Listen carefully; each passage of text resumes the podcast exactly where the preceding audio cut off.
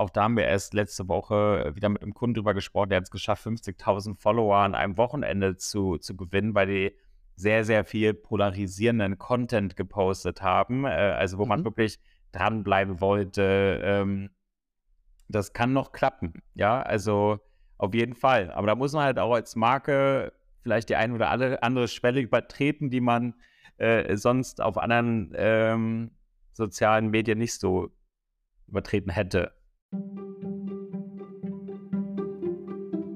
Willkommen zu Subscribe Now, dem Podcast, in dem erfolgreiche Abo-Unternehmen verraten, wie sie Abonnenten gewinnen und glücklich halten. Mein Name ist Leonard Schneider und die heutige Folge war für mich eine lange überfällige Nachhilfestunde. Wir sprechen über TikTok. Dass die App gekommen ist, um zu bleiben, das muss ich wahrscheinlich keinem Marketer mehr erklären und dass man sich langsam mal Gedanken darüber machen müsste, wie man sich dort positioniert, auch nicht. Ich würde aber vermuten, dass es vielen von euch vielleicht so geht wie mir. Ich habe nämlich die App installiert, nutze sie eher selten und vor allem habe ich keine wirkliche Idee, wie man darauf am besten Marketing macht. Denn wie jede neue Plattform hat TikTok seine ganz eigene Kultur, eigene Spielregeln und Erfolgsfaktoren. Damit ich und wir alle das ein bisschen besser verstehen, habe ich jemanden eingeladen, der sich damit bestens auskennt. Mein Gast ist Jonas Kuno. Er ist zusammen mit Lina Arnold Managing Director bei Jolie Berlin. Wer Jolie nicht kennt, das ist eine Influencer-Agentur, die unter anderem viele Abo-Unternehmen dabei berät, wie sie ihre Produkte bei TikTok platzieren und verkaufen können. Sie sind besonders stolz darauf, dass sie daten- und performance getrieben arbeiten und das merkt man dem Gespräch auch an, denn mir hat es großen Spaß gemacht, weil Jonas extrem konkret wurde, viele Zahlen und Insights geteilt hat, die andere eher für sich behalten würden. Wir sprechen also viel über Preise und konkrete KPIs. Also egal, ob ihr noch am Anfang eurer TikTok-Strategie steht oder schon mittendrin seid, ich glaube, in dem Gespräch ist für jeden etwas dabei. Wir sprechen unter anderem darüber, wie man bei TikTok einsteigt, welche Werbemöglichkeiten es gibt, wie man am besten mit Creatoren zusammenarbeitet, wie man kosteneffizient Content produziert und vieles, vieles mehr. Wie gesagt, ich fand es extrem spannend und wünsche euch viel Spaß beim Zuhören. Hallo Jonas. Hallo Lennart, wie geht's? Ja, mir geht's sehr gut und dir? Wunderbar, danke. Ich freue mich sehr auf das Interview heute. Ich mich auch. Für mich äh, ein Thema, in das ich mich schon lange mal etwas reinarbeiten wollte. Du hast in unserem Vorgespräch etwas gesagt, was ich sehr, sehr schön fand, nämlich äh, du meintest, es lohnt sich jetzt reinzugehen in TikTok, weil die Konkurrenz überfordert ist. Absolut. Würdest du uns noch mal erklären, was du damit meintest? Ja, total. Ich meine, äh, TikTok ist für viele ein super neues Feld. Äh, man liest sehr, sehr viel darüber, ähm, aber einige haben sich schon die, die Finger verbrannt äh, vor ein, zwei Jahren, haben da vielleicht mal eine ganze Menge Geld versenkt ähm, und haben es dann so ein bisschen wieder an ACTA gelegt, äh, ähm, weil damals das vielleicht noch nicht so performt hat, aber äh, wir konnten da einen kompletten Schiff feststellen und äh, merken, dass die Plattform mittlerweile sehr performant geworden ist.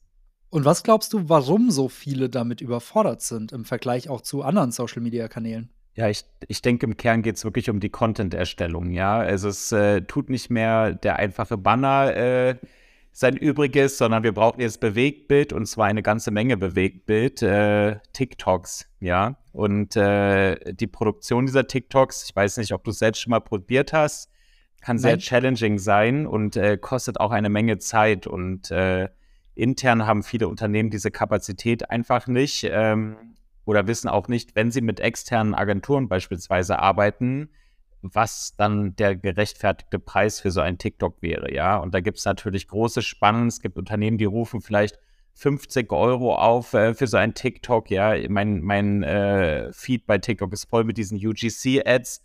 Es gibt wiederum andere Agenturen, die sagen vielleicht 5000 für ein Video. Creator Content kann auch gerne mal 20.000 pro, Video kosten.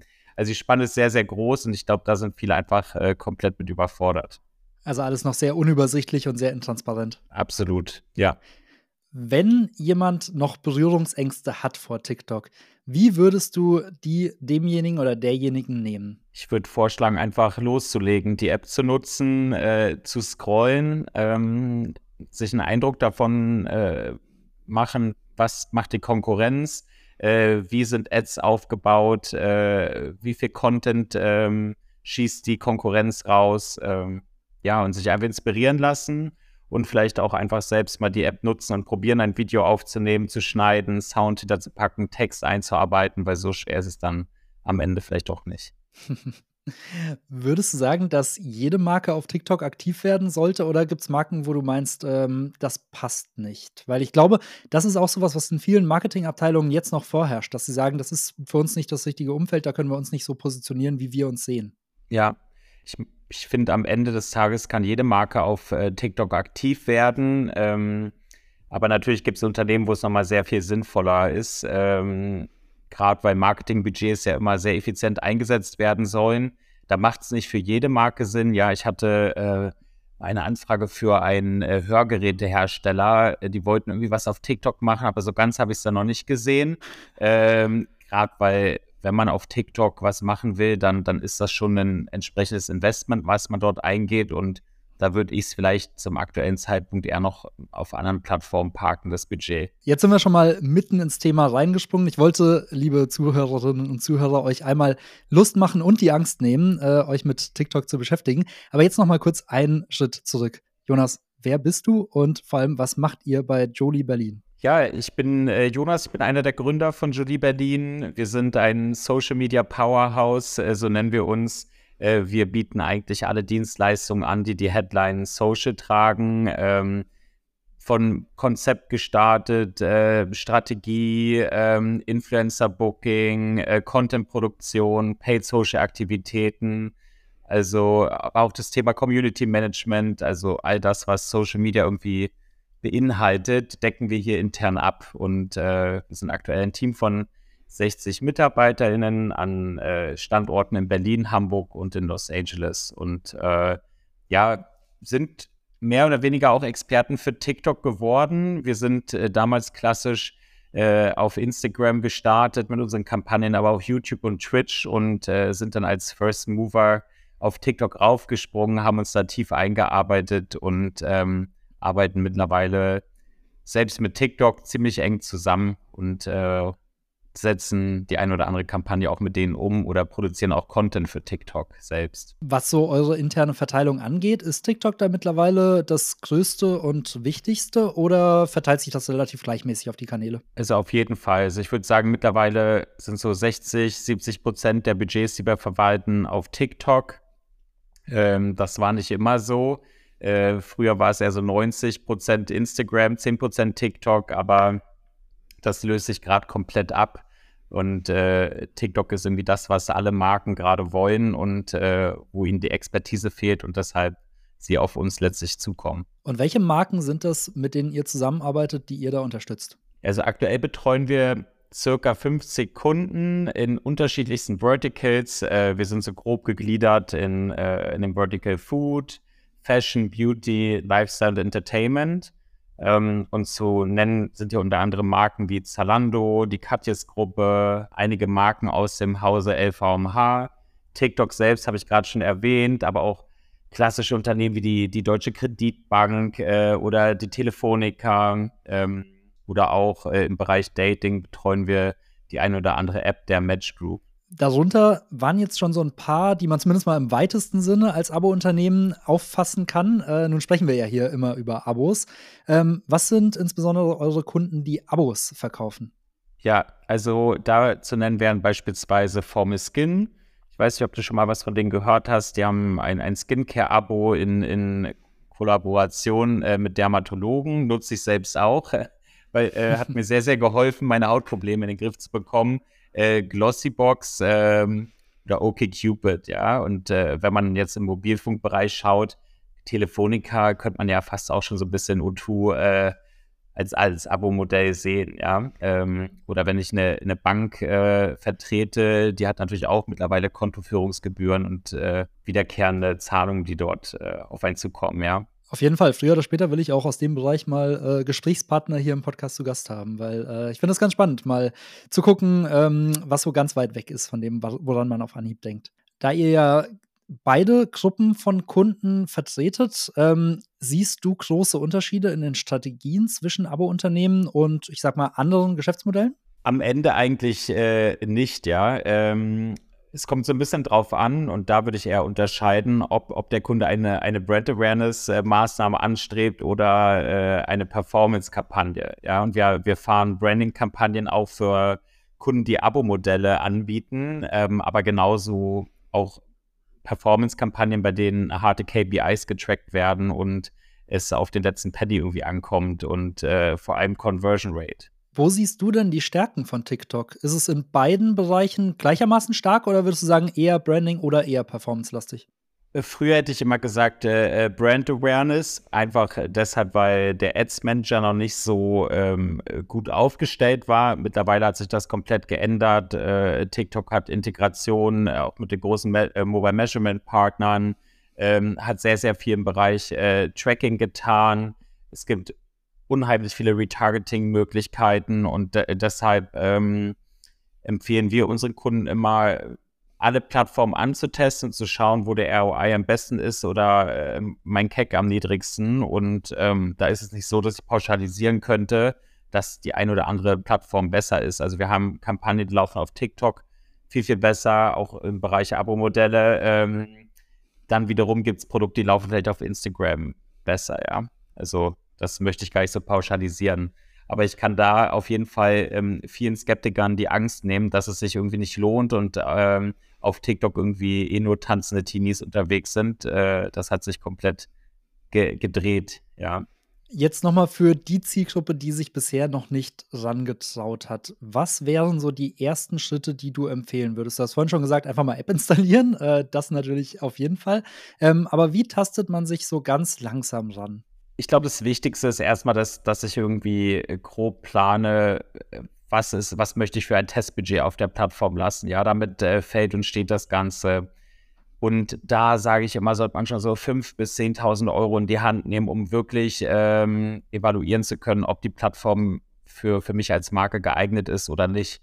Und äh, dann geht es natürlich äh, darum, ähm, den ersten Content zu kreieren, der dann äh, bestenfalls auch als Ad ausgespielt werden kann, aber vielleicht auch dient, um den, den eigenen Feed so ein bisschen zu gestalten und mit Content zu füllen. Ähm, und äh, wir sagen immer, für so eine Paid-Social-Kampagne äh, auf TikTok sollte man schon mindestens fünf bis zehn Creatives haben, mit denen man an den Start geht, äh, die auch idealerweise unterschiedlich konzipiert sind, einen unterschiedlichen Aufbau haben, um einfach so ein bisschen Testings, äh, Learnings generieren zu können, was denn funktioniert oder funktionieren könnte ähm, so erste Insights zu sammeln. Stichwort, was funktioniert und was nicht. Ähm, könntest du uns mal so drei Case Studies vorstellen, am besten natürlich von Abo-Unternehmen, wo du sagen würdest, die sind besonders stark dort, die haben einen super Auftritt, die erzielen super Reichweiten. Was machen die richtig und was können wir von denen lernen? Ja, auf jeden Fall. So, äh, mir persönlich fällt immer wieder HelloFresh äh, ins, ins Auge. Also mein, mein Feed ist voll mit HelloFresh. Ich glaube, die machen sehr, sehr viel auf TikTok. Ähm, die haben HelloFresh auch meine Vergangenheit betreut und äh, äh wissen, dass da auch TikTok als äh, wichtiger Kanal etabliert ist. Ich habe diverse Dating-Apps äh, wahrgenommen auf der Plattform, die sehr, sehr aktiv sind. Ähm, wir selbst haben auch eine spannende Case Study mit Glossybox rausgebracht. Äh, gemein, gemeinschaftlich mit TikTok kann man auch äh, googeln ähm, und haben super Ergebnisse ähm, ein, eingefahren. Was habt ihr da konkret gemacht und was haben die anderen beiden Unternehmen gemacht? Also wie, sehr, wie sehen deren Strategien, deren Creatives aus? Ja, ich glaube, am Ende des Tages ähm, spielt vor allem die, die Masse an Creatives eine sehr, sehr große Rolle. Einfach deshalb, weil die Creatives sich auf TikTok ziemlich schnell abnutzen. Ich glaube, das äh, ist auf anderen Plattformen auch der Fall, aber auf TikTok nehmen wir es immer noch mal sehr viel schneller wahr. Das heißt, nach 2.000 bis 5.000 Euro Ad-Budget auf einem Creative, was dann gut läuft, äh, sinkt oder steigen auf einmal die, die Akquisitionskosten ähm, sehr, sehr stark. Und äh, da ist natürlich super wichtig, immer nachzulegen, immer ähnliche Assets äh, zu kreieren. Ähm, die, die nach dem Mo bewährten Modell aufgebaut sind, äh, sei es ein, eine bestimmte Storyline, ähm, ein bestimmtes Model, was super überzeugt oder ein bestimmter Creator, der, der immer gute Conversion Rates generiert, eine besonders starke Hook und das merkt man auch, wenn man sich jetzt HelloFresh ähm, beispielsweise anschaut. Ähm, die starten immer mit, äh, mit HelloFresh ist viel zu teuer. Ja, das ist so mhm. deren, deren Hook. Und jedes Video, was man sieht, äh, folgt dieser Hook. Und das kann ich jetzt sagen, weil ich HelloFresh selbst nicht äh, betreue oder da keine Assets dran habe. Aber ich, ich merke das und ich sehe das und ich schaue mir das ganz genau an. Es ist immer ein identischer Aufbau. Und dieser Hook nutzt sich aber dann nicht so stark ab. Das heißt, man kann mit demselben Aufbau 40.000 Videos äh, raushauen. Ich glaube, da ist einfach wichtig, äh, Vielfalt bei den Models zu haben. Ja, ähm, immer wieder neue Gesichter ähm, und dass die Storyline nach der Hook äh, immer leicht abgewandelt ist. Hook ist so einer dieser Begriffe, die einem immer wieder begegnet, wenn es um äh, TikTok geht. Was sind denn gute Hooks? Ja, ich sag mal, die müssen polarisieren. Ja, man muss irgendwie äh, dranbleiben wollen. Ähm, vielleicht ist so, so, so ein Gerücht oder äh, ne, eine Lösung eines ähm, großen Problems, was mich selbst beschäftigt. Ähm, so würde ich Hook interpretieren. Wie lang darf der Hook sein? Also da sprechen wir von ganz wenigen Sekunden, oder? Kurz und knapp, ja. Äh, und die Hook sollte idealerweise ganz am Anfang ähm, des TikToks eingespielt sein. Ähm, zwei bis drei Sekunden ähm, die durchschnittliche Watchtime. Ich weiß nicht mehr ganz genau, wie sie aktuell ist, aber früher war es immer so sieben Sekunden auf TikTok. Wahnsinnig kurz. Äh, die Nutzer auf TikTok haben eine sehr, sehr kurze Aufmerksamkeitsspanne. Deshalb gleich stark einsteigen äh, mit, mit polarisierenden Worten, würde ich sagen. Gibt es so bestimmte Hooks, die ihr immer wieder verwendet bei euren äh, eigenen TikToks? Ähm, das, das kann man so nicht pauschalisieren. Ja, also ich habe äh, da auch drüber nachgedacht, über die Frage vor, vorab, ähm, aber es ist komplett abhängig vom Produkt, was beworben wird. Ja, und, äh, und dem, dem Need, der da äh, quasi erfüllt wird mit, mit dem Produkt ähm, oder das Problem, ja. Und so würde ich das immer adaptieren. Mhm. Und wenn es dann über den Hook hinausgeht, also das heißt, wir haben die Leute davon überzeugt, dass sie das Video weiter schauen, ähm, gibt es dann so Empfehlungen, wie der Rest des Videos aufgebaut sein sollte? Also ich höre immer wieder, dass es da so Templates, Strukturen, Vorlagen gibt, an die man sich relativ streng auch halten kann. Ja, also äh, wir stellen in der Regel dann wirklich die, die Lösung vor ähm, und gehen auf die äh, Produktfeatures ein, den, den Mehrwert des Produktes. Und dann ist ziemlich wichtig, dass äh, in, an, im Anschluss dessen quasi die, die, die, der, der CTA erfolgt, ja, also äh, eine Kaufaufforderung, äh, sei es irgendwie teste jetzt, äh, download now, ähm, kauf es jetzt, Special Incentive, hier gibt es einen Rabatt, äh, und so weiter. Was ist da so eine realistische Erwartungshaltung? Also, wie viele Nutzer klicken dann direkt darauf? Ähm, schafft man es, die Leute aus der App herauszubewegen?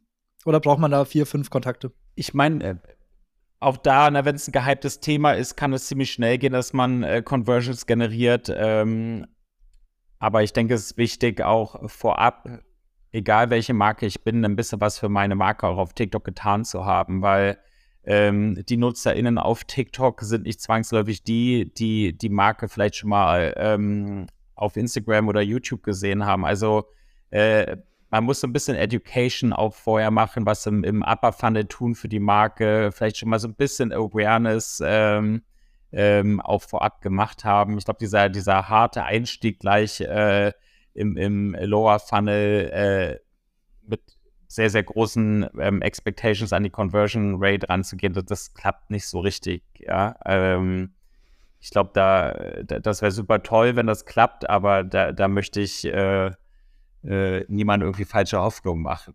Ja? Ähm, aber TikTok selbst wirbt ja auch mal mit ihrem Brand-Formance-Ansatz. Also man kann natürlich auch Wege finden, ähm, vielleicht so ein bisschen was für die Marke zu tun, aber gleichzeitig auch Performance zu generieren.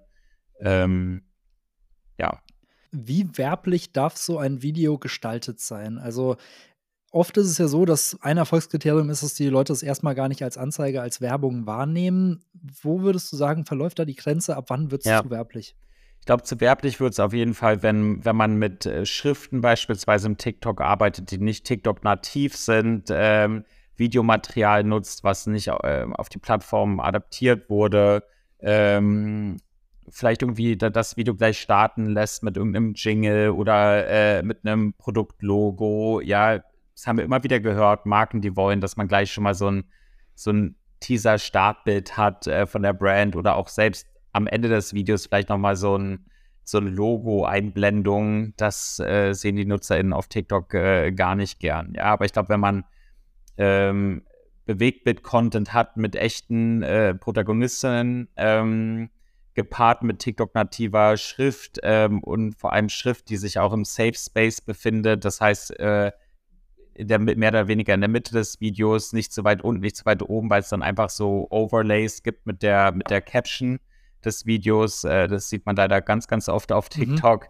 Aber wenn man diese, diese Rules ähm, befolgt und auch eine gute Videoqualität hat, also idealerweise nicht Videos ähm, hochlädt auf TikTok, die vorher über WhatsApp hin und her geschickt wurden ähm, oder die aus TikTok heruntergeladen wurden, dann wieder hochgeladen wurden. Das sieht man auch ganz oft und äh, das wird nicht performen. Also, so dieser äh, klassische Meme-Effekt, wo sich mittlerweile schon Ablagerungen auf dem JPEG äh, Total, aber man sieht wirklich auch von wahnsinnig großen Brands ganz, ganz viel Werbe werblichen Content auf der Plattform, der leider eine sehr, sehr schlechte Videoqualität hat, wo man genau sieht, was passiert ist, nämlich genau das, ja, dass über WhatsApp die Dateien hin und her geschickt wurden.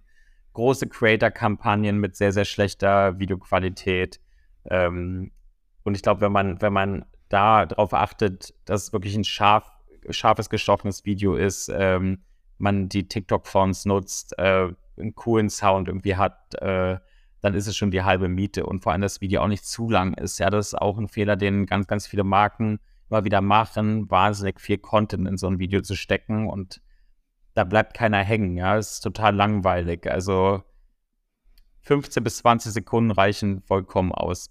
Ein Thema, das du gerade schon angedeutet hast, ist das Thema Brand Guidelines. Ich glaube, daran scheitert es auch bei vielen Marken, gerade so im Premium-Bereich, die sich damit schwer tun, sich von ihren eigenen Guidelines, von ihren recht strengen Vorgaben zu verabschieden, was Markenlogo angeht, was irgendwie Gestaltungsmittel angeht. Wie überzeugt ihr eure Kunden davon, bei TikTok vielleicht ein bisschen rougher an der einen oder anderen Stelle zu sein? Indem wir ihn nahelegen, gemeinsam mit uns eine, eine Social CI zu entwickeln, die auf TikTok gespielt wird. Ja, also wir, wir haben da wirklich äh, Stylebooks zum Teil äh, kreiert, gemeinsam mit den, mit den Marken zusammen. Ähm, ganz, ganz strikte Guidelines entwickelt, äh, die die Social Teams quasi nutzen. Also was ist die Schrift, die oder welche Schriftart wählen wir auf TikTok? Welche Farbe hat diese Schrift? Ähm, was sind die wer sind die Creator, die Künstlerinnen, mit denen wir zusammenarbeiten? Ähm, und dann funktioniert es auch im, im Luxus-High-End-Segment oder bei sehr traditionellen Marken, ja, weil man da wirklich sich vorher einfach Gedanken drüber macht, wie möchten wir auf TikTok wirken, was ist die, die Tonalität unserer Marke, ähm, wie ähm, gehen wir ins Community Management ähm, rein, polarisieren wir oder sind wir eher zurückhaltend? Und ähm, ich glaube, wenn man wirklich eine, eine große Marke ist äh, und da sehr, sehr viel Verantwortung auch trägt, macht es auf jeden Fall Sinn, auch wenn es so ein bisschen kleinkariert vielleicht äh, klingen mag, sich da vorab äh, tatsächlich äh, ein paar Gedanken äh, zuzumachen und vor allem das Team auch ähm, mit an einen Tisch zu holen, ja. Ähm, mhm. Auch wenn es ein längerer Prozess ist, aber es zahlt sich auf jeden Fall aus, äh, da gute Guidelines zu haben und die teamübergreifend auch zu befolgen, um auf TikTok ja, brand-safe aufzutreten. Das heißt, die Antwort ist nicht, die Brand-Guidelines beiseite zu legen, sondern einfach neue zu entwickeln. Neue zu entwickeln, die äh, ja zur Plattform passen und TikTok nativ sind. Mhm. Okay. Wie stark muss man bei TikToks auf äh, Trends aufspringen. Also mein Gefühl ist, dass das wahnsinnig schnelllebig ist, dass man, sobald irgendwie, jetzt immer wieder bei den Klischees, sobald ein neuer Tanz äh, rumgeht oder sobald irgendwie ein neues Videoformat sich etabliert, ein neuer Song groß wird, dass man dann innerhalb von wenigen Tagen sofort ein passendes Video dazu veröffentlichen muss. Wie wichtig ist das?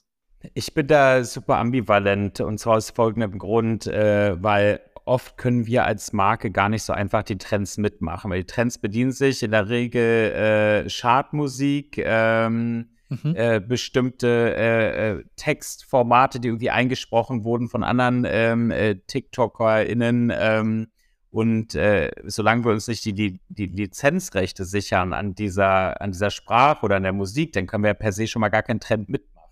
Ja.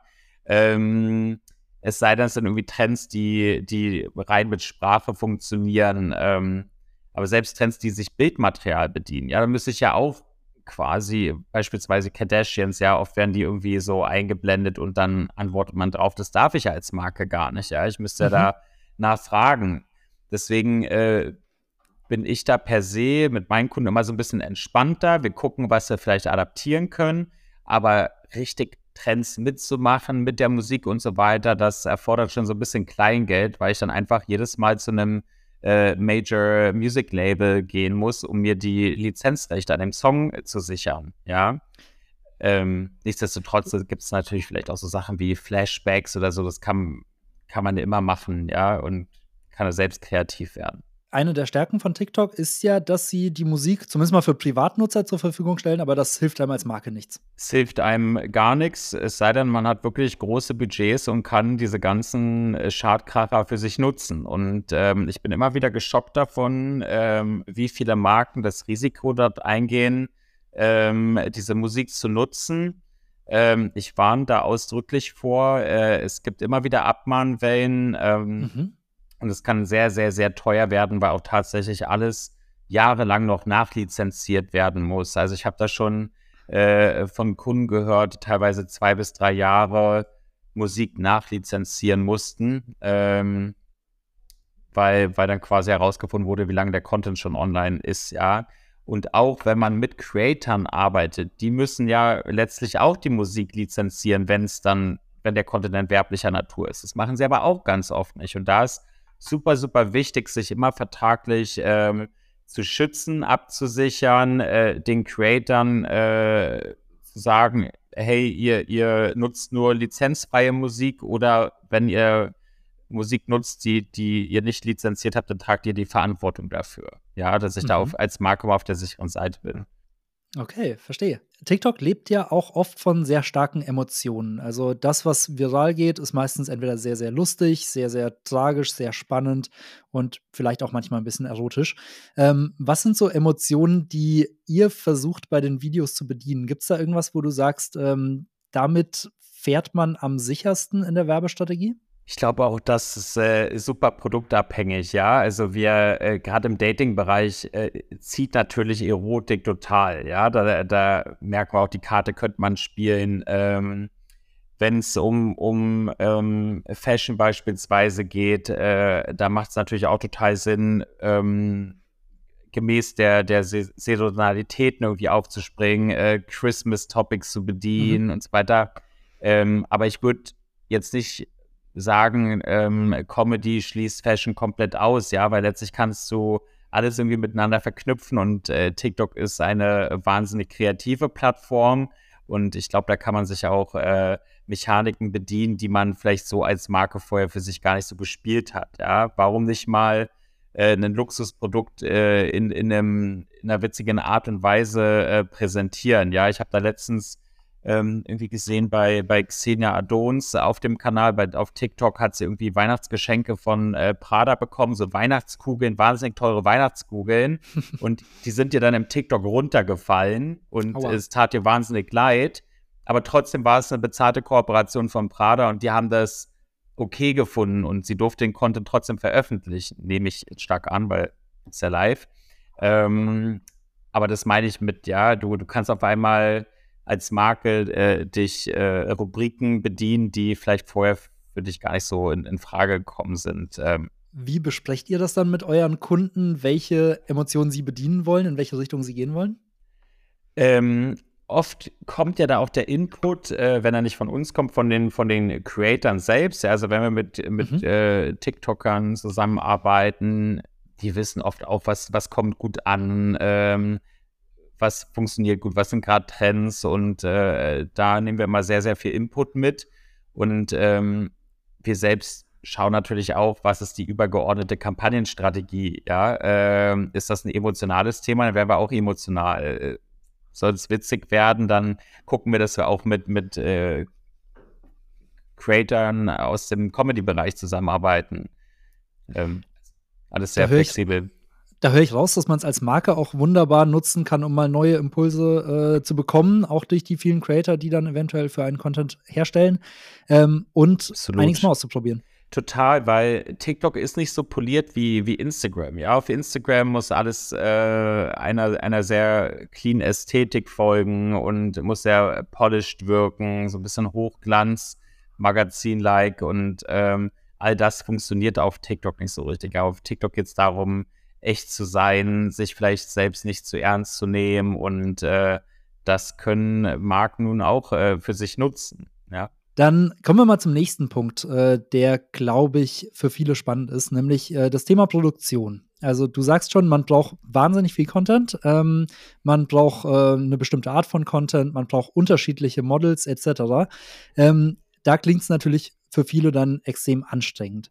Wie schafft man es, möglichst viel Content mit einem vertretbaren Aufwand zu produzieren? Ich glaube, äh, Planung ist hier das A und O, äh, sich viel Zeit zu nehmen, ähm, einen guten Überblick zu, zu verschaffen und ähm, auf sein Budget, Budget zu schauen. Ähm, und dann letztlich äh, sich zu entscheiden, gehe ich mit günstigeren UGC-Creatern, ähm, gehe ich eher auf, auf bekannte InfluencerInnen, ähm, produziere ich vielleicht Content intern. Ähm, da ist ja für jeden was äh, dabei. Und ähm, ich glaube, als Marke muss man sich da einfach die Frage stellen, will ich da richtig laut rausgehen und habe entsprechend Budget, dann macht es immer Sinn, mit bekannten Gesichtern zu arbeiten. Wenn ich eher einen, einen schmalen Geldbeutel habe oder auch aus dem, aus dem Performance-Marketing komme, da würde ich immer eher empfehlen, ähm, mit, mit Amateurmodels zu gehen, äh, UGC-Creator, Mikro-Influencern, die für mich Content produzieren. Und zwar könnt ihr das auch eigentlich ziemlich schnell machen, so in ein bis zwei Wochen und äh, den, den Content einfach auf Deutsch gesagt rauszuhauen und äh, möglichst viel Output zu liefern. Ich habe das jetzt auch schon oft gehört, dass äh, Unternehmen sich dann mal einen Tag lang irgendeinen ähm, Filmer ins Büro holen und dann ja. nehmen sie an, in drei Stunden 40 Videos auf. Die werden dann alle danach äh, nach derselben Struktur geschnitten und schon hat man seinen Contentplan für die nächsten zwei Monate. Würdest du das empfehlen? Macht ihr das auch so? Das äh, machen wir zum Teil auch so, äh, aber auch da kommt es total auf den, den Qualitätsanspruch an. Also wir haben selbst auch intern Videographer, fünf Stück mittlerweile, die jeden Tag, also ihr, ihr Job ist das Content zu produzieren, die machen nichts anderes. Und ähm, der Lennart, unser Head of Production, sagte mal, ey, bei acht Videos am Tag oder eher sechs Videos ist eigentlich Schluss, wenn die wirklich gut sein sollen. Und mhm. ähm, ich glaube, da, da muss man auch einfach als Marke so ein bisschen Verständnis dafür haben, dass man vielleicht nicht, wenn man jetzt einen Social Media Manager einstellt oder, oder mal so einen so Mikro-Influencer bucht, dass, dass diese Person wird nicht unendlich viel Content an einem Tag schaffen. 40 Content Pieces, das drehen wir im Rahmen einer Produktion von zwei bis drei Tagen mit zwei Videographern ab. Ähm, wir haben jetzt auch am, am Wochenende unser, unser Studio. Wir haben eine richtige, eine richtige Production Space, in dem nur TikTok-Style-Content äh, äh, produziert wird. Haben wir ähm, an die O Foundation ähm, quasi abgegeben. Ähm, die, die kümmern sich um, ähm, um Aufklärung von, von Jugendlichen im, im, im Bereich Sex und ähm, Verhütung, HIV, ähm, Geschlechtskrankheiten und so weiter. Und die sind mit dem ganzen Team zu uns ins Studio gegangen mit vier Leuten und die haben wirklich durchgeackert jetzt das Wochenende und haben auch geschafft, 40 Content Pieces zu drehen. Mhm. Aber das ist halt äh, super, super viel Aufwand und die haben da zwölf Stunden am Tag verbracht. Ja, also da, da steckt schon richtig viel Grips hinter. Man muss sich ja vorher so ein bisschen Gedanken machen, was genau drehe ich da ab. Ähm, was könnte spannender Content sein? Und das machen wir hier auch tagtäglich. Ja, wir, wir haben hier Leute, die schreiben nur Skripte und ähm, Konzepte für TikToks. Aber das heißt, das, was am Ende dann relativ äh, nahbar und handgemacht aussieht, ist am Ende dann doch hochprofessionell produziert. Ja, ja.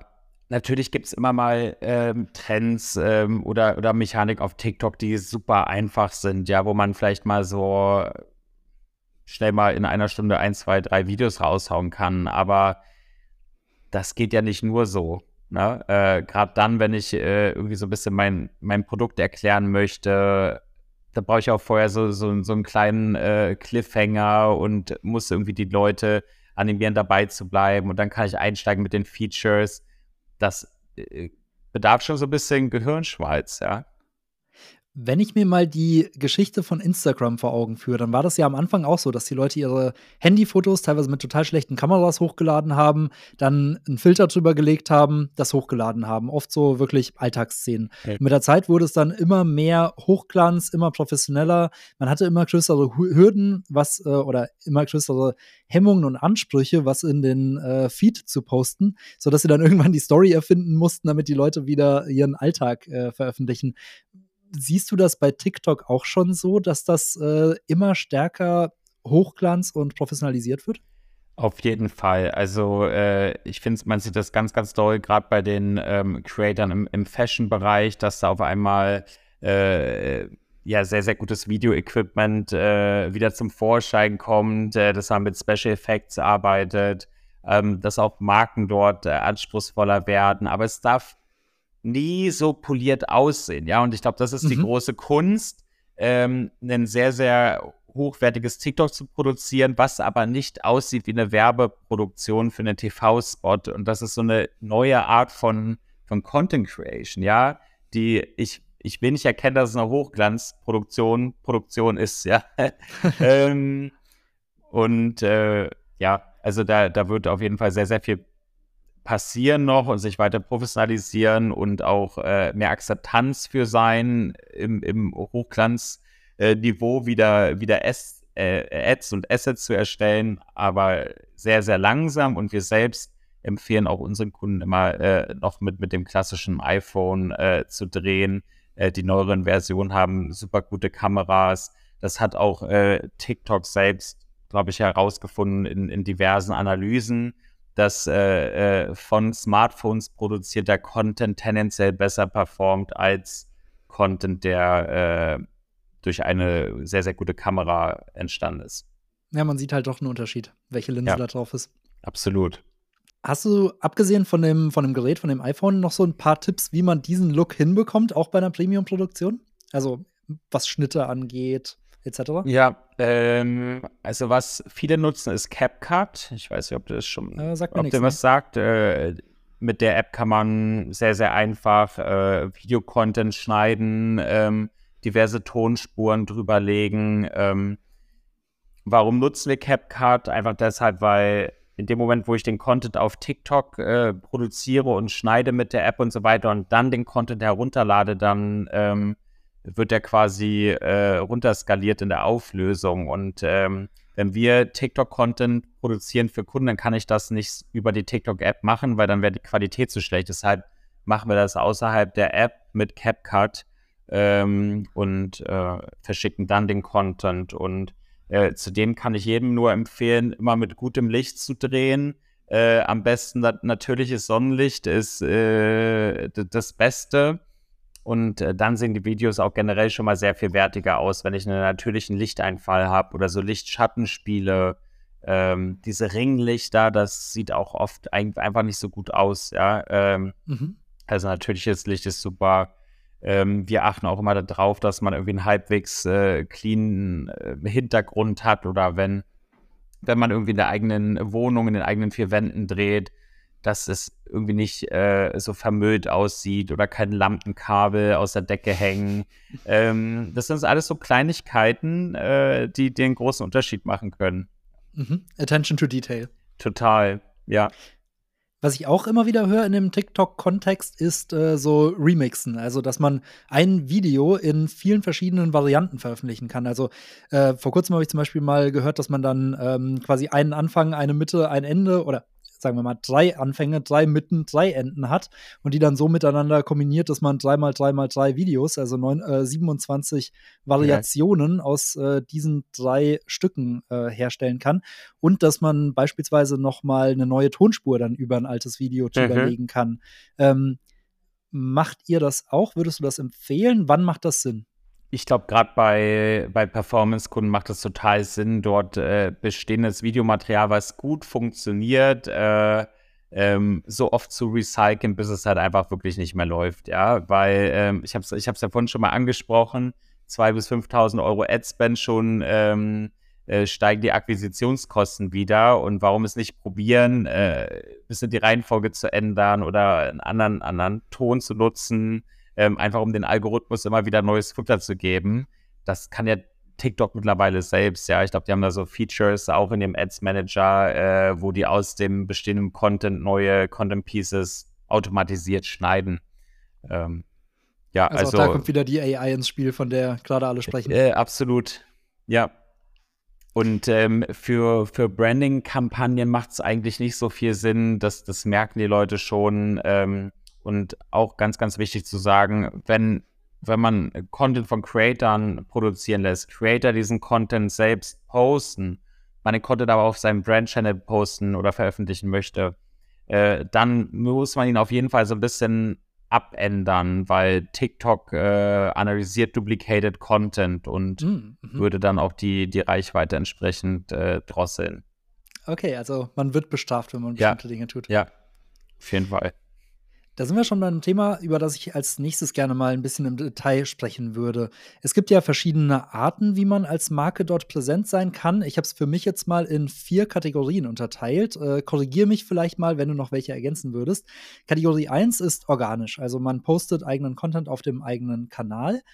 Kategorie 2 ist äh, so das klassische Influencer-Marketing, würde ich es mal nennen. Das heißt, ich beauftrage jemanden, der jemanden, der oder diejenige produziert Content und veröffentlicht ihn auf dem eigenen Kanal mit der eigenen Reichweite. Dann gibt es noch die Kategorie ähm, bezahlte Werbung. Auch das ja, ähm, jetzt nichts Aufregendes, nichts Neues, ähm, wo ich dann eigenen Content produziere und den dann äh, mit Budget unterfütter. Und Kategorie 4, die war mir jetzt relativ neu, ist ähm, bezahlte Anzeigen mit UGC. Also du hast es schon oft erwähnt, äh, UGC nochmal für all die, die den Begriff vielleicht nicht kennen, User-Generated Content. Das heißt, äh, ich beauftrage einen Creator damit, Content zu produzieren. Der postet es aber nicht unbedingt auf der eigenen Reichweite. Das heißt, ich bezahle ihn nicht für seine Reichweite, sondern ich bezahle ihn nur für den Content und äh, spiele den dann bei mir selbst aus und äh, befeuere ihn nochmal mhm. mit Werbung. Würdest du sagen, das sind die vier oder fehlt dir da noch was? Ja, absolut. Hast du auf den Punkt gebracht. Dann lass uns die mal so Punkt für Punkt durchgehen. Ich hätte da nämlich jeweils ein paar Fragen mhm. dazu. Ähm, fangen wir mit organisch an. Eine der großen Veränderungen von TikTok im Vergleich zu den klassischen sozialen Medien, und ich glaube, das war das, was am Anfang erstmal alle verstehen mussten, ist, dass es gar nicht so stark darum geht, eigene Follower, eine eigene Reichweite aufzubauen, sondern dass man auch als relativ neuer Creator plötzlich ein virales Video haben kann, weil der Algorithmus erkennt, das funktioniert super, das lieben die Leute. Trotzdem würde mich mal interessieren, wie wichtig ist es, eine eigene Followerschaft aufzubauen? Ich glaube, es ist insbesondere für die Credibility der Marke wichtig. Äh, aber diese Reichweite wird niemals dabei helfen, dass auch zwangsläufig die Videos viral gehen. Ja, ähm, das ist der große Unterschied zu, zu Meta oder, oder Instagram. Äh, früher bedeutete ja viele Follower in der Regel auch eine gute Reichweite auf den Stories, auf den Beiträgen. Das ist bei TikTok nicht mehr so. Ähm, na, man, sieht ganz oft Marken, die haben mehrere Millionen Follower, ähm, aber die, die letzten 20, 30 Videos haben überhaupt keine Reichweite mehr bekommen. Ähm, also es ist natürlich schön, diese, diese Follower zu haben. Ähm, vor allem dann, wenn ich irgendwie als, als Marke auch cool sein will auf der Plattform. Ähm, klar, viele, viele Follower bedeuten ja auch irgendwie so ein bisschen, ah, die, die Marke ist cool und viele nutzen die Marke oder äh, sind mit dem Produkt in mhm. Berührung gekommen. Ähm, aber es hat nicht so einen großen Einfluss auf die Reichweite, also eigentlich überhaupt gar keinen. Ne? Also ähm, ich habe keine Chance, automatisch meine ganzen Follower na, zu erreichen. Äh, überhaupt nicht. Also leider, leider nein. Ja, ähm, man muss leider immer weiter guten Content produzieren und ähm, selbst wenn ich als Marke eine Million Follower habe, kann es passieren, dass ich nur 100 Views auf meinem Video habe, weil es einfach so schlecht ist. Ja. Was viele ja bei Instagram und Facebook mittlerweile frustriert, ist, dass es kaum noch möglich ist oder sehr schwierig ist, organisch zu wachsen. Früher gab es ja so manche, die eine gute Idee hatten und dann innerhalb von einer Woche eine riesige Reichweite aufgebaut haben. Und mittlerweile muss man eigentlich fast immer Werbebudget in die Hand nehmen. Wie siehst du das bei TikTok? Wie weit kommt man dort auch ohne Geld auszugeben? Also äh, als, äh, als Marke wirklich Follower aufzubauen, das kann schon noch funktionieren, indem ich wirklich ein sehr, sehr gutes äh, Kreativteam dort habe oder äh, gutes Social-Team, was ähm, viel Content rausknallt, der auch wirklich performt und ähm, sehr, sehr viele äh, Impressions generiert. Dann ist organisches Wachstum auf jeden Fall möglich. Ähm, auch da haben wir erst letzte Woche wieder mit einem Kunden drüber gesprochen, der hat es geschafft, 50.000 Follower an einem Wochenende zu, zu gewinnen, weil die sehr, sehr viel polarisierenden Content gepostet haben, äh, also wo mhm. man wirklich dranbleiben wollte. Ähm, das kann noch klappen, ja, also auf jeden Fall. Aber da muss man halt auch als Marke vielleicht die eine oder andere Schwelle übertreten, die man äh, sonst auf anderen ähm, sozialen Medien nicht so übertreten hätte. Ja, und auf der anderen Seite kann man aber auch, und das ist bei Instagram auch nicht so richtig möglich, tatsächlich richtig Follower kaufen. Es gibt eine Objective im Ads Manager, das heißt Follower Growth. Mhm. Und ich kann äh, wirklich optimieren auf Cost per Follower und noch ziemlich günstig Follower einkaufen. Das machen auch viele, viele Marken. Die Marken, gerade die in diesen ganzen Rankings immer so schön auftauchen, da gibt es ja diverse Rankings, welche Marken wie viele Follower haben. Da haben viele nachgeholfen. Und das ist das Geheimrezept ja von, von diesen Marken, das Objective Follower Growth. Aber wenn du sagst, die Follower bringen mir gar nichts, dann äh, das ist, ist es eigentlich ausgeworfenes Geld. Prestige, es ist äh, ja, wenn dann Credibility für die Marke, ja. Ähm, vielleicht hilft es dir im Conversion Funnel, ja, wenn, wenn äh, Leute auf deine Ad kommen, dann auf, auf, ähm, auf die Marke in der Ad klicken, das ist ja alles miteinander verknüpft bei TikTok, dann sehen, boah, viele Follower, die müssen ja gerade irgendwie gehypt sein. Plus die ganzen Videos, die gepostet sind äh, auf dem Feed der, der Marke, die haben ja oft dann auch noch sehr, sehr viele Impressions. Mhm. Ähm, da steckt aber auch meistens Media hinter. Also als Marke kannst du auf TikTok ganz, ganz schwierig äh, viral gehen mit deinen Videos, äh, weil TikTok, ist jetzt äh, meine persönliche Meinung, ein großes Interesse daran hat, dass wir Geld bei ihnen lassen und nicht bei Creatern oder probieren hier irgendwie äh, unabhängig von denen viral zu gehen. Das wird schon, glaube ich, gemonitort und da wird schon die Hand drauf gehalten. Da haben sie sich wahrscheinlich von Meta einiges abgeschaut, die das dann später die Daumenschrauben ein bisschen angezogen haben. Das machen sie jetzt anscheinend von Anfang an. Vermutlich, aber auch fair enough. Ähm, ich muss sagen, da ist auch auf Meta eine ganze Menge äh, Content live gewesen oder vor allem viele Creator-Kooperationen, die absolut nicht äh, der, der Plattform irgendwie geholfen haben. Äh, das Image weiter auszubauen. Ja, also ich, ich denke mal zurück an diese Zeit, wo äh, diese ganzen typischen Insta-Brands, nennen wir sie immer, äh, bei, bei uns, äh, Marken, die nur für Instagram konzipiert wurden, wahnsinnig überteuert waren, äh, große Rabattcode-Schlachten dann gegenseitig mhm. Äh, äh, getrieben haben. Und ähm, all das ist so bei TikTok gar nicht möglich, weil da schon drauf geachtet wird, was wird über den Ads Manager ausgespielt. Äh, na, auch nicht jeder kriegt Zugriff auf diesen Ads Manager. Und äh, da merken wir schon, dass das Werbeumfeld sehr viel hochwertiger äh, ist, wenn wir mit Creatern auf TikTok zusammenarbeiten, als vielleicht bei Instagram der, der Fall ist. Mhm, spannend. Dann würde ich gerne mal zu Punkt 2 gehen, nämlich zum Influencer-Marketing. Ähm, jetzt im Vergleich auch wieder dazu Meta und äh, Co. Also ist dieses klassische Influencer-Modell, dass ich quasi die Creation plus die Reichweite kaufe, ist das bei TikTok verbreitet oder gibt es das da deutlich weniger?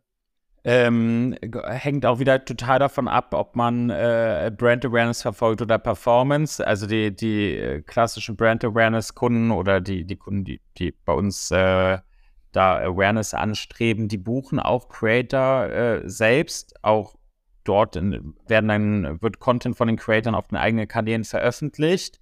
Ähm, im Bereich Paid, äh, Paid Ads, Performance empfehlen wir mal, dass der Creator, wenn dann er nur den Content produziert, vielleicht im Ads-Only-Modus auf seinem Kanal veröffentlicht, sodass mein Werbemittel auch den Absender des Creators trägt. Mhm. Ähm, aber äh, dieses organische Placement ist ja auch super volatil. Ähm, in dem Moment, wo der Creator Ad reinschreibt oder Anzeige und dazu ist er verpflichtet, haben wir das Gefühl, performt das, das TikTok nicht mehr so. Das heißt, du musst es eigentlich immer irgendwie mit Media paaren, damit es eine sichere Bank ist. Und ähm, oder man hat halt äh, harte Nerven und äh, bucht vielleicht einen großen Creator für vermeintliche 5 Millionen Views und 5 Millionen Reichweite. Gibt das ganze Geld aus, aber muss dann halt auch hoffen, dass das klappt. Aber es klappt halt oft nicht. Und wir als Agentur sind mal sehr kosteneffizient und empfehlen dann da eher äh, auch bei Brand Awareness Kampagnen vielleicht den, den Creator zwar als Werbegesicht zu nutzen, ähm, aber dann das eher mit äh, Paid Ads auf TikTok kombiniert, weil die TKPs einfach niedriger sind. Ja, Reichweiten-TKPs liegen bei uns im Durchschnitt zwischen 1 bis 2 Euro, während Creator für ihre Reichweite 10 bis 20 Euro ähm, chargen. Kann ich mhm. mir auch den Creator nehmen, sein Face nutzen und dann sogar noch einmal eine Target Audience ausspielen und bestenfalls sind das vielleicht sogar die Follower des Creators, ähm, aber kommen damit sehr viel günstiger, günstiger hin. Okay, also deutlich weniger planbar. Das heißt, wenn ich Sicherheit haben will, dann muss ich Media in die Hand nehmen. Komplett unberechenbar äh, und äh, mir persönlich ist das auch einfach äh, zu viel äh, verursacht es zu viel Herzrasen, dort so große Investitionen auf Creator vorzunehmen, ohne zu wissen, ob das überhaupt performt. Also das war bei, bei Instagram ist das sehr, sehr stabil. Ich habe da maximal eine Abweichung von 20, 30 Prozent gegenüber dem Forecast des Creators. Bei TikTok kann es wirklich sein, dass du einen Creator buchst und du gar nichts kriegst an Reichweite. Mhm. Wenn ich jetzt mit einem Creator zusammenarbeiten möchte, also entweder in dem einen oder in dem anderen Modell, ähm, wie sieht so eine Kooperation aus? Mache ich das direkt mit dem Creator? Gehe ich immer über eine Agentur? Was würdest du empfehlen? Also natürlich seid ihr eine Agentur, also äh, vielleicht bist du auch etwas voreingenommen, aber äh, am, am, Ende des Tages, ob man den, den Creator selbst kontaktiert oder über uns geht, äh, muss man sich dessen bewusst sein, dass viele Creator auf TikTok auch mittlerweile ein Management haben und äh, das Management dafür sorgt, dass äh, der, der, die Creatorin ähm, gut vergütet wird. Äh, von daher ähm, ist es jedem selbst überlassen, welchen Weg er da geht. Ähm, wir haben natürlich äh, in unserer Agentur, ich weiß nicht, wie es andere machen, ähm, entsprechende Preislisten, Erfahrungswerte, was hat der Creator in der Vergangenheit äh, genommen für so ein Video, mhm. wo ist die, die, die, die Toleranz äh, quasi im Pricing vielleicht auch nochmal runterzugehen. Ähm, wie viele der werblichen Videos, die wir mit dem Creator gemacht haben, sind in der Vergangenheit viral gegangen oder was war die durchschnittliche Reichweite bei werblichen Videos. Das sind alles äh, natürlich Informationen, die man, wenn man einfach so loslegt, nicht hat, ja. Und äh, da kann man, glaube ich, schon eine Menge Lehrgeld äh, sparen, wenn man vielleicht mit einer erfahrenen Agentur geht. Sei es jetzt mhm. Jolie oder jemand äh, von der Konkurrenz. Aber die haben auf jeden Fall eine Daseinsberechtigung, ne, weil das Geld ist wahnsinnig schnell ausgegeben. Und ich höre immer wieder von Marken, wir haben mal vor zwei Jahren was probiert auf TikTok, haben 100.000 irgendwie ausgegeben, aber es hat überhaupt nichts gebracht. Ja, ich glaube, das sind so Sachen, ja, da äh, hätten wir vielleicht äh, einen anderen Werdegang äh, hervorrufen können. Ne? Klappt nicht immer, aber ich glaube, die Chance steht schon ganz gut, dass wenn man mit einem Experten geht, da vielleicht nicht so viel Geld ausgibt. Da sind wir wieder beim Anfangsthema. Viel Unübersichtlichkeit, viel Intransparenz. Ja. Da ja. braucht man jemanden, der in dem Dschungel begleitet. Total, auch weil die Preisvorstellungen bei den Creatoren super unterschiedlich sind. Ne? Es gibt Creator, die rufen dann vielleicht sogar 50 äh, Euro TKPs auf. Ähm, aber man kriegt die vielleicht äh, verhandelt auf einen Zehner, ja, Zehner TKP. Und das sind alles so, so Sachen, die kannst du gar nicht äh, wissen als Marke, wenn du komplett neu auf der Plattform bist. Und auch wie, wie ist gerade die Buchungslage? Haben wir gerade viele Anfragen am Markt für TikTok äh, oder, oder sind wir gerade, haben wir gerade so ein Momentum, mhm. wo wir noch mal aggressiver in die Preisverhandlung gehen können. Was sind denn so eure Erfahrungswerte? Wie viel muss ich einem Creator für ein Content Piece bieten? Also was ist da die Range?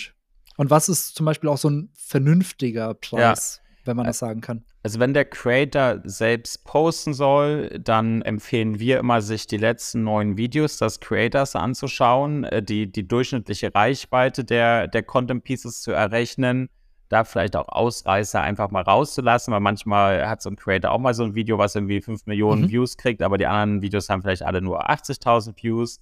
Sowas sparen wir dann aus, errechnen die, die Durchschnittsimpressions äh, und ähm, dann legen wir dem zugrunde meistens 10 bis 20 Euro TKP, wenn es ein ähm, Celebrity ist, vielleicht noch mal ein bisschen mehr und das ist so der Preisrahmen, an dem wir uns orientieren wenn es dann um zusätzliche Nutzungsrechte geht, sei es Reposting Rights auf meinem Brand-Channel oder ich möchte vielleicht nochmal für x Monate den Content ausspielen als, als Ad, dann kommen nochmal so 25 bis 50 Prozent äh, Buyouts dazu. Und für die anfängliche Creation, also wie viel muss ich da einkalkulieren? Äh, inwiefern anfängliche Creation? Ähm, also dafür, dass er das Video überhaupt erstmal erstellt, oder ist das beim TKP schon eingerechnet? Das ist bei uns in unserer Berechnung beim TKP mit einberechnet. Ich weiß aber mhm. auch, dass es äh, Künstler gibt, die, die, da schon mal eine, eine Base-Fee nehmen quasi für jedes Video, was ich drehe, auf jeden Fall 2000 Euro, weil ich stecke da ganz viel Grips rein und so weiter. Wir haben einen sehr performance-driven Approach als Agentur, deswegen klammern wir dieses Argument immer so ein bisschen aus und äh, orientieren uns wirklich dann an, an harten KPIs. Mhm. Okay. Und äh, wenn ich jetzt einen Creator damit beauftrage, mir Content zu produzieren, den er gar nicht selbst postet, was muss ich da ja. einkalkulieren?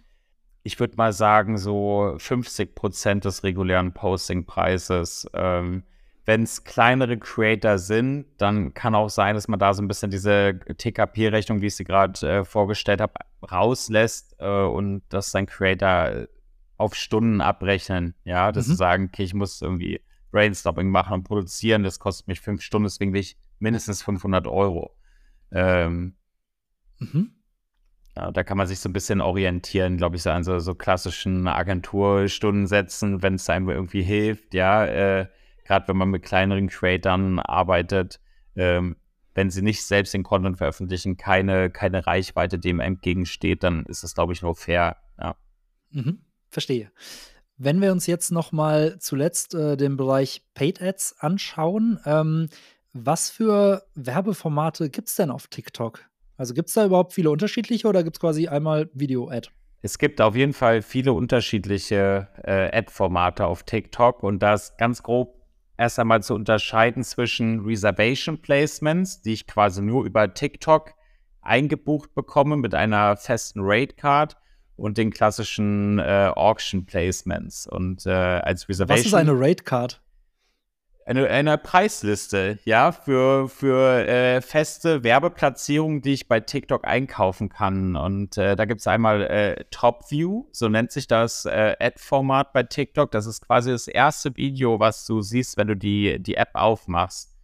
Mhm. Quasi eine Fullscreen-Ad, ähm, die über den kompletten Bildschirm geht und äh, jeder, jeder Nutzer, jeder Nutzerin wird dieses Video an dem Tag sehen.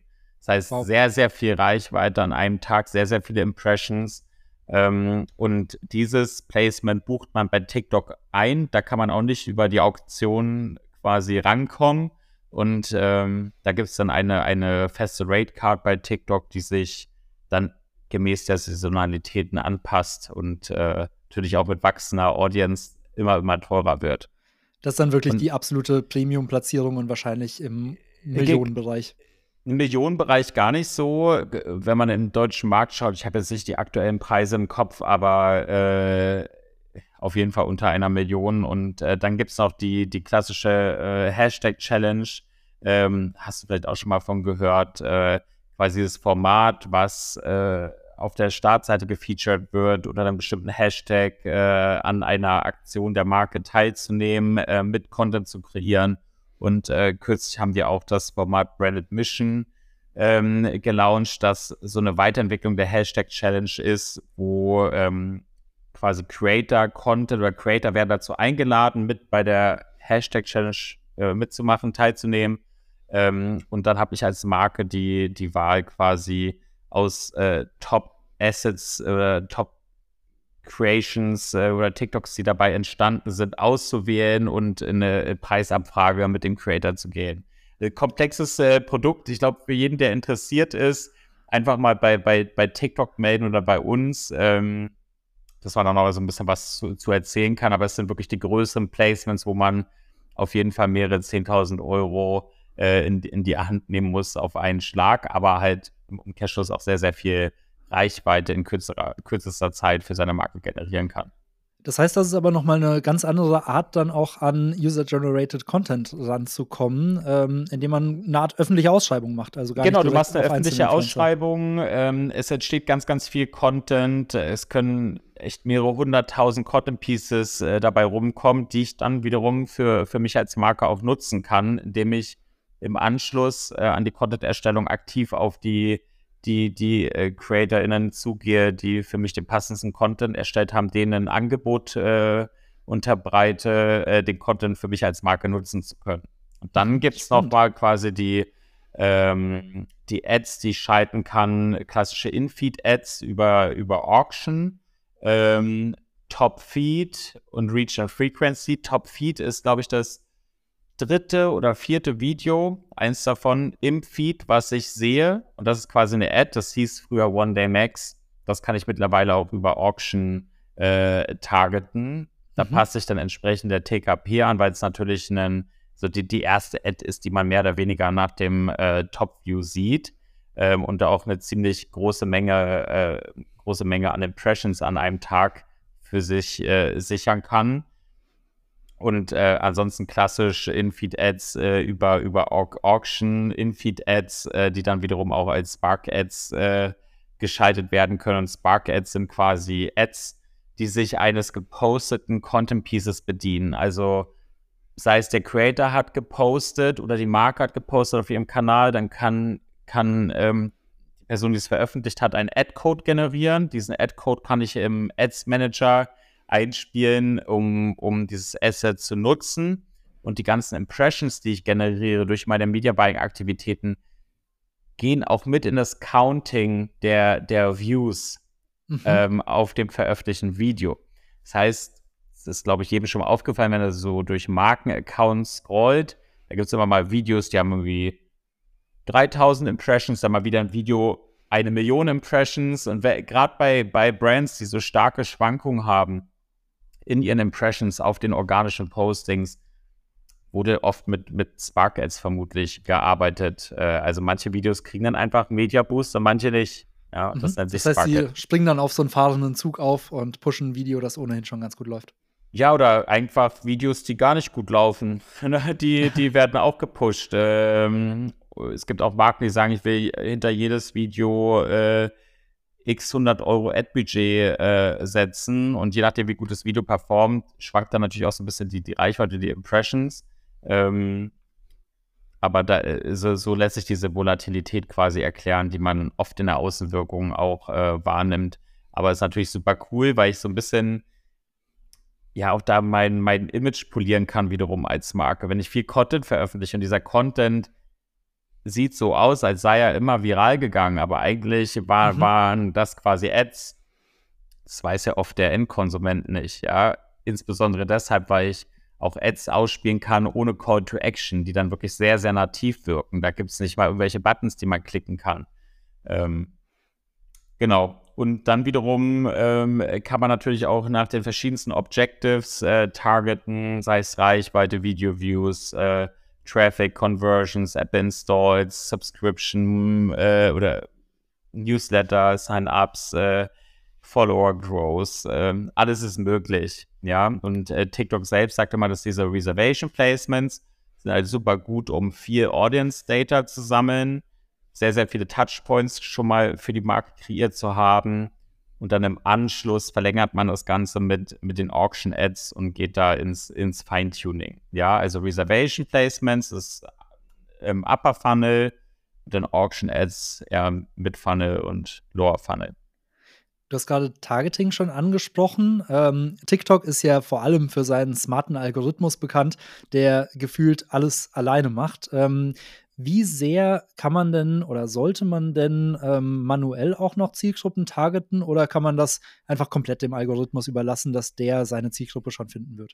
Also wir empfehlen immer erstmal mit einem mit einem broaden Targeting reinzugehen. Ähm, broades Targeting, aber vielleicht äh, äh vom Objective her schon ziemlich tief im Funnel und dann gucke ich, okay, wer hat dann eigentlich mein Produkt gekauft, ja, wo, wo es gut und da kann ich ja weitere Ad-Groups äh, wiederum erstellen, die schon so ein bisschen präziser eingestellt sind. Und wenn ich merke, okay, der, der CAC ist vielleicht zu hoch, wenn ich ziemlich, äh, ein ziemliches Low-Funnel-Objective habe, macht es vielleicht auch Sinn, ein bisschen höher im Funnel anzusetzen, nicht gleich bei, äh, äh, bei Now quasi zu, zu optimieren, sondern vielleicht bei Add to Basket, ja. Mhm. Ähm, weil Ziel ist es, dem, dem Algorithmus von TikTok ziemlich viele Conversions reinzugeben, damit er lernen kann. Und wir sagen da mal so, 50 Conversions sollte man schon erzielt haben mit einem Objective, um für sich selbst auch eine Entscheidung treffen zu können.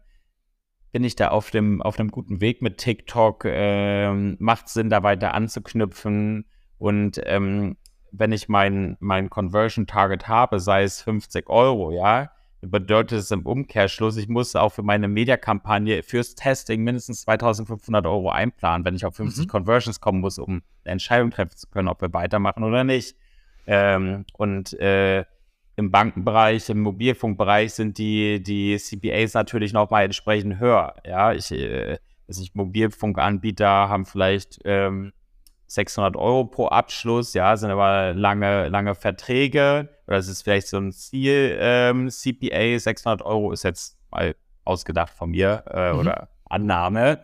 Ähm, und da brauche ich natürlich ein bisschen mehr Budget als zum Testen. Ne? 600 Euro mal, fünf, äh, mal 50 Conversions, da bin ich ja schnell bei 30.000 Ad-Budget, ne? wenn ich mich jetzt nicht verrechnet habe. Ich habe nicht mitgerechnet, aber ja. das wird schon stimmen. Ja. Also das heißt, ein bisschen Geld sollte man auf jeden Fall in die Hand nehmen, selbst für den ersten Test. Total, ne? Also wie gesagt, Mobilfunkbereich, angenommen 600 Euro, da komme ich ja nicht weit mit 1500 Euro Testbudget. Also wo soll mhm. der Algorithmus eine Lernkurve entwickeln können, wenn ich vielleicht nach ein paar Impressions schon aufführe, weil keine Conversion kam. Ne? Es ist natürlich angenehmer, wenn man Produkte hat, die ein bisschen günstiger sind. Mhm, verstehe ich. Jetzt nochmal zurück zu unseren, unserer Zielgruppe von Menschen, die sich vielleicht jetzt langsam mal an TikTok herantastet. Die meisten haben ja schon ein Team, das sich um Social kümmert, also entweder Paid Social oder Organisch Social oder beides. Ähm, wo würdest du denn TikTok so in der gesamten Social Media Strategie verorten? Ziemlich weit oben und äh, ich rate jedem, auf TikTok raufzuspringen. Äh, wir, wir haben ja auch so ein bisschen bei dem Blick auf die USA, die ja oft Vorreiter auch sind für das, was hier in Europa passiert. Und äh, in den USA ist TikTok äh, selbst bei den Großeltern irgendwie angekommen und äh, die Plattform, auf der man Zeit verbringt, und zwar sehr viel Zeit. Und wir merken es hier auch, die, die NutzerInnen auf TikTok werden immer älter. Äh, wir, wir können sehr, sehr profitabel auf einmal arbeiten, weil auch kaufkräftige ähm, Konsumentinnen, Konsumenten auf, auf der Plattform mhm. sind. Ähm, von daher auf jeden Fall nicht äh, außer Acht lassen und ganz klar äh, in die Plattform investieren, bevor es äh, zu spät ist. Ja, jetzt kann man das Momentum vielleicht noch gerade so nutzen, wenn man nicht schon zu spät ist. Ähm, aber ähm, man soll es auf jeden Fall in den Fokus stellen inwieweit, also da du ja vorher gesagt hast, dass Reichweitenaufbau, Followeraufbau gar nicht so wichtig ist, inwieweit kann man denn jetzt überhaupt sich ein Momentum sichern oder inwieweit kann man sich jetzt einen Vorteil verschaffen, wenn man früh damit anfängt oder falls man es überhaupt noch früh nennen kann? Ich sag mal so, es gibt ja für, für jedes Produkt ähm, immer so ein Stück weit eine Love-Brand. Ja, irgendwie, ähm, ich weiß nicht, früher war es bei mir in der Schule der Eastpack-Rucksack, ja, den irgendwie alle auch. haben wollten. Genau. Oder, ähm, weiß ich, das, äh, das Apple-Smartphone hier für, für Kids, die im Prenzlauer Berg in Berlin wohnen. I don't know, ja. Und mhm. es gibt einfach viele Produkte aus, aus dem aus dem täglichen Leben, die noch nicht auf TikTok so präsent sind. Es gibt natürlich schon einige, die sich da etabliert haben, ne? Weiß nicht, im, im Süßwarenbereich sind da einige schon raufgesprungen, haben sich quasi im Platz äh, als Love-Brand gesichert. Ähm, aber in vielen, vielen anderen Be Bereichen, Produktkategorien noch überhaupt nicht, ja, ähm, oder nur sehr, sehr schwach. Ich glaube, im, im mhm. Fashion-Bereich, klar, Zalando und About You sind, machen schon super viel, aber es ist trotzdem noch Platz, ja, für, für weitere Player. Ähm, aber ich glaube, es ist immer noch die Chance, bevor da jemand mir komplett den Rang abläuft, ähm, für diese Generation. Ich meine, TikTok ist immer noch viel Gen Z, ja. Und die können wir ja jetzt noch prägen und formen und äh, für uns gewinnen. Und Gen Z wird in zwei, drei Jahren auch ein größeres Wallet haben. Mhm. Das heißt schon mal free dort platzieren. Auf jeden Fall. Bei TikTok ist es ja auch wahnsinnig wichtig, dass man immer mit Trends mitgeht, dass man versteht, was machen die anderen gerade, was funktioniert gerade gut und äh, das hilft einem dann natürlich auch viral zu gehen. Ähm, wie findet man denn am schnellsten und am einfachsten die aktuellen Trends heraus? Weil der eigene Algorithmus ist ja sehr personalisiert. Ähm, wie erfahre ich denn, was die anderen gerade auf der Plattform sehen? Also ein, ein Tool, das wir uns mal sehr gern bedienen, ist äh, innerhalb des TikTok Creative Centers oder innerhalb des TikTok Ads Managers gibt es die Section äh, ähm, Explore Top Ads on TikTok und da kann ich wirklich äh, Filter nach Country, Industry, Objective, äh, Duration, Timeframe, also alle möglichen Kriterien und kann mir dann wirklich die Top-Ads anzeigen ähm, lassen, die in dem jeweiligen Land, in, in der jeweiligen Kategorie äh, wie performt haben. Und da kriegt man natürlich wahnsinnig viel Inspiration. Natürlich sind nicht alle Ads dort äh, vertreten. Der, der Advertiser muss dem immer zustimmen. Also wir haben das auch schon oft gehabt, dass irgendwie so diese Auszeichnung im Ads Manager bekommen haben. Da kriegt man so eine E-Mail, hey, you just ranked top performing ads, you want to share. Und mhm. ähm, manchmal können wir es teilen, manchmal nicht. Das hängt immer so ein bisschen davon ab, äh, ob Kunden das möchten oder nicht. Aber auch unser Paid äh, Social Team schaut hier immer wieder gerne rein. Ich glaube, auch eine ähnliche Plattform gibt es übrigens äh, für Meta. Mhm. Und kann ich da auch mal gezielt nach meinen Wettbewerbern suchen oder nur, wenn sie in den Charts sind? Wenn sie in den Charts sind, ne? Also es geht sogar nach Keywords, also man kann es probieren ähm, oder man schaut nach Branche. Ähm, das funktioniert auf jeden Fall auch. Und äh, was auch super spannend ist, ist einfach äh, die, die TikTok-Suche für sich zu nutzen. Also sei es, ich habe irgendwie äh, ein Skincare-Produkt, ähm, äh, was, was sich um Akne äh, kümmert und äh, dann könnte ich beispielsweise Akne eingeben bei TikTok und kriege ganz, ganz viel Content dazu ähm, ausgespielt. Also Gen Z nutzt TikTok äh, fast schon mehr als Google, glaube ich, mittlerweile und dementsprechend hat sich auch TikTok dort, äh, was SEO angeht, angepasst und so kann ich natürlich auch herausfinden, was macht meine Konkurrenz oder was sind Videos, die gerade trenden zu bestimmten Themen und mir sehr, sehr viel Inspo holen. Und das macht auf jeden Fall auch immer Sinn, jeglichen Content, den ich veröffentliche, auch so ein Stück weit aus der SEO-Brille zu veröffentlichen. Also in, in, in der Caption so ein Stück weit SEO-basiert zu arbeiten, bestimmte Keywords zu nutzen, aber auch in dem, in dem Text, den ich einspreche, in, in, den, äh, in dem Textmaterial, was ich einblende in dem Video All das wird aufgegriffen vom TikTok-Algorithmus und hilft dabei, auf bestimmten Keywords zu ranken. Aber das basiert nur auf Sachen, die ich selbst eingebe. Ähm, das basiert jetzt nicht auf irgendwie automatischer Erkennung dessen, was in dem Video passiert. TikTok äh, ver äh, verrät natürlich nicht immer alles, aber die Annahme ist auch, dass Sprach, äh, Sprache auch erkannt wird. Und ja, ob jetzt äh, Produkt äh, ähm, äh, oder wie sagt man, visuelle Erkennung stattfindet. Das, das weiß ich nicht, aber ich nehme stark an, dass sie es bestimmt auch irgendwo drin haben. Ja. Ist ja nicht so schwierig, das machen ja viele schon mittlerweile. Stimmt.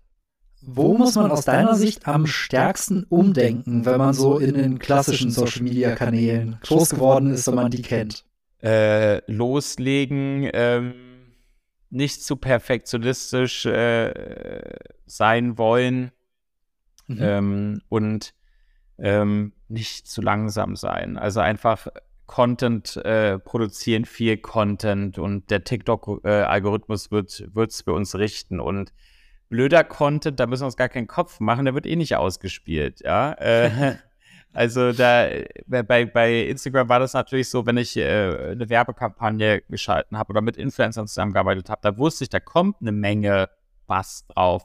Das werden viele Leute sehen. Deswegen muss es auch jetzt gut äh, alles vorbereitet sein und gut gestaged sein. Aber bei, bei TikTok wird es eh niemand sehen, wenn das Video blöd ist und schlecht ist.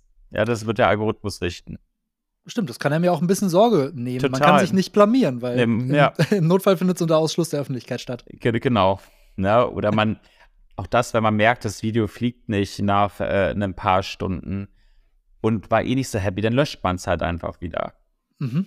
Siehst du Synergien zu den anderen Social-Media-Kanälen oder sollte man es komplett separat sehen? Also natürlich versuchen einige dann ihre TikTok-Videos auch als Reels bei Instagram zu veröffentlichen und als Shorts bei YouTube.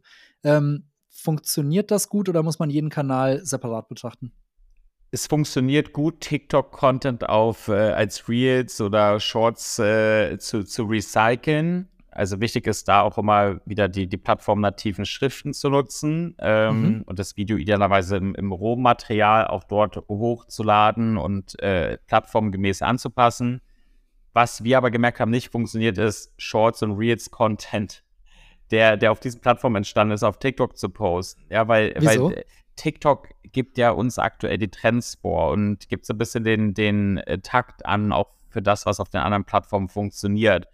Und wenn ich mit, mit Instagram-Influencern einen Reel produziere, dann klappt es meistens nicht so gut auf TikTok, weil diese, dieser Instagram-Influencer ist vielleicht gar nicht so bekannt auf TikTok. Ja. Mhm. Ähm, aber wenn ich wiederum guten TikTok-Content als Reel veröffentliche, dann performt es trotzdem irgendwie.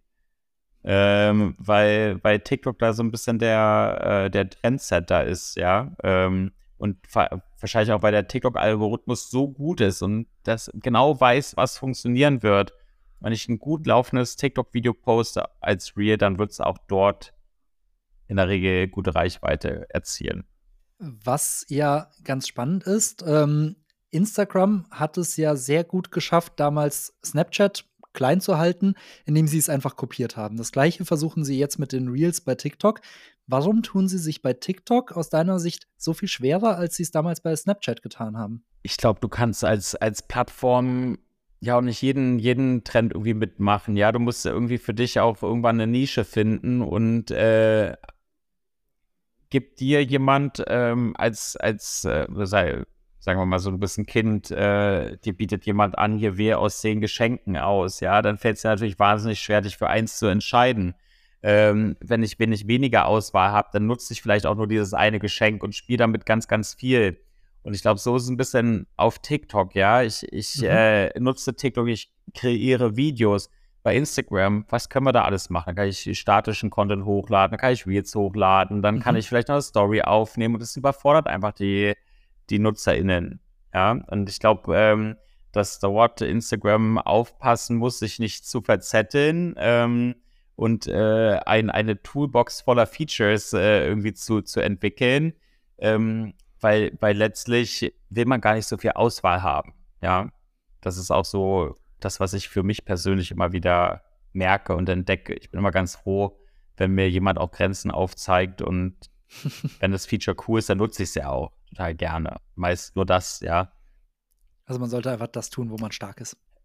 Äh, genau. Und ähm, ich, ich, man merkt es ja auch auf, auf Instagram, die CreatorInnen sind total verwirrt. Ja, mal wird irgendwie eher, werden eher Reels gepusht, dann wieder mehr Feedbeiträge, dann wieder Stories. Man weiß überhaupt nicht, auf was man sich jetzt spezialisieren soll gerade und was, äh, was macht der Algorithmus mit meinem Content und ich glaube, das bewegt auch einfach viele dazu, vielleicht eher zu TikTok aktuell zu gehen, weil ihnen auch als Künstler dass äh, die, die Plattform vielleicht zu unsicher wird ähm, mhm. und zu, zu unberechenbar.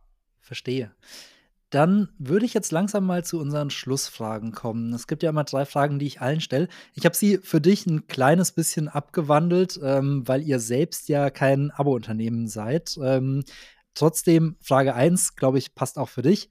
Auf welches Abo möchtest du persönlich, privat, auch beruflich nicht mehr verzichten? Äh, Spotify. Ähm, Wie immer. Einfach weil ich, ja, ich, ich höre wahnsinnig gern Musik und äh, das war schon Game Changer mit Spotify. Dann ähm, normalerweise frage ich bei Frage 2 immer, welches Abo-Unternehmen für dich ein Vorbild ist. In deinem Fall würde ich mal fragen, welcher TikTok-Creator ist für dich ein Vorbild? Von wem schaust du dir immer mal wieder was ab? Über die Frage habe ich so ein bisschen gegrübelt äh, äh, vorab, weil ich jetzt niemanden habe, dem ich so äh, irgendwas nachmache oder so. Ich bin ja selbst kein Content Creator, aber es gibt natürlich Creator da draußen, die, die mich auch immer wieder inspirieren. Und ich hatte gestern auf einem Event in, ähm, es war zufälligerweise auch ein TikTok-Event in Düsseldorf, ähm, habe ich den, den Creator Tim Schecker wieder getroffen äh, Teil der Elevator Boys und äh, Tim und, und Julie äh, kennen sich quasi schon ein bisschen länger. Tim hat mal bei uns sein Praktikum gemacht im, im Bereich mhm. Social Media. Ähm, hat auch so unter anderem einen der, der Jungs aus der, von den Elevator Boys kennengelernt, ähm, weil ihn selbst gebucht hat für einen Kunden. Und äh, es war irgendwie schön, sich wiederzusehen und ähm, einfach zu merken, ähm, was er da geschafft hat, wirklich eine coole Marke aufzubauen mit den anderen Jungs, mittlerweile äh, eine eigene Firma gegründet zu haben, rund um die Elevator-Menschen und äh, jetzt in den USA noch eine weitere Firmengründung. Es ist einfach schön zu sehen, dass äh, TikTok auch einfach dann ein Karrieresprungbrett sein kann außerhalb der Plattform und ähm, einfach inspirierender Werdegang, äh, schöne Reise, auf der man vielleicht auch so ein Stück weit äh, oder bei der man auch ein Stück weit teilhaben konnte. die Frage ist mir jetzt ein bisschen unangenehm und wahrscheinlich offenbare ich hier mit offiziell, dass ich nicht mehr jung bin. Wer sind die Elevator Boys? Die Elevator Boys sind so ein bisschen die, die Backstreet Boys der, der Gen Z. Äh, hast du tatsächlich noch nicht gehört? Ich glaube, da bist du einer der wenigen. Ähm, ich habe es mal aufgeschnappt, aber nie so, dass ich, wo, dass ich mich damit befasst habe, was es genau ist. Ich habe es nur mal gehört. So ein bisschen äh, Boygroup-Charakter singen, aber nicht, aber verbringen äh, alle zusammen sehr, sehr viel Zeit und ähm, haben international Medienpräsenz ohne Ende bekommen, auch national. Also wenn, wenn die rausgehen, kennt je, eigentlich fast jeder in Deutschland. Äh, also es, äh, du, du bist, glaube ich, so in der Tech-Bubble, äh, dass du dir noch nicht über den Weg gelaufen bist, aber musst du einfach mal eingeben bei Google und du wirst ganz, ganz, ganz viel Presse finden. Ähm, und große Marken äh, reißen sich um die Jungs. Ähm, jeder will mit den Elevator Boys zusammenarbeiten. Werde ich mir mal anschauen. Ähm, und Frage 3: Was sollten Abo-Unternehmen von euch lernen? Ich äh, bediene mich da jetzt einfach mal äh, so ein bisschen TikToks äh, äh, claim, sagen wir mal, don't make ads, make TikToks. Und äh, das ist das, was ich äh, auch einfach als Agentur weitergeben möchte, weil wenn man auf TikTok erfolgreich werden möchte, muss man ein bisschen abkommen von seinem klassischen Werbeformat und ähm, einfach TikToks produzieren und unterhalten, auch wenn es sich um Werbung handelt. Also nicht versuchen, Fernsehwerbung auf äh, 9 zu 16 umzubauen. Kann auch klappen, aber oft nicht so gut, ja. vielen, vielen Dank für das Gespräch. Ich habe wahnsinnig viel dazugelernt und es hat mir großen Spaß gemacht. Danke. Vielen Dank dir und bis zum nächsten Mal vielleicht. Ja, in einem halben Jahr machen wir ein kleines Update, was dann die neuesten Trends Super. sind. Super, wunderbar.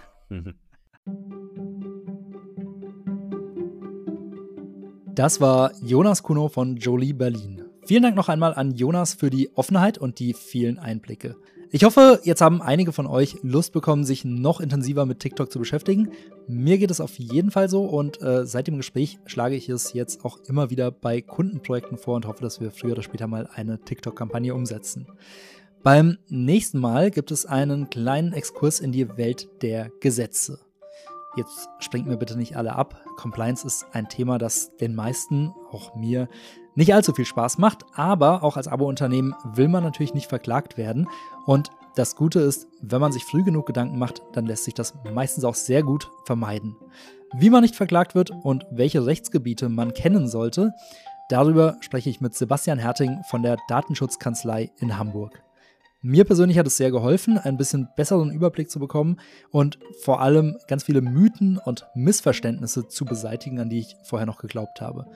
Ich freue mich, wenn ihr auch dann wieder dabei seid. Bis dahin, euer Lennart.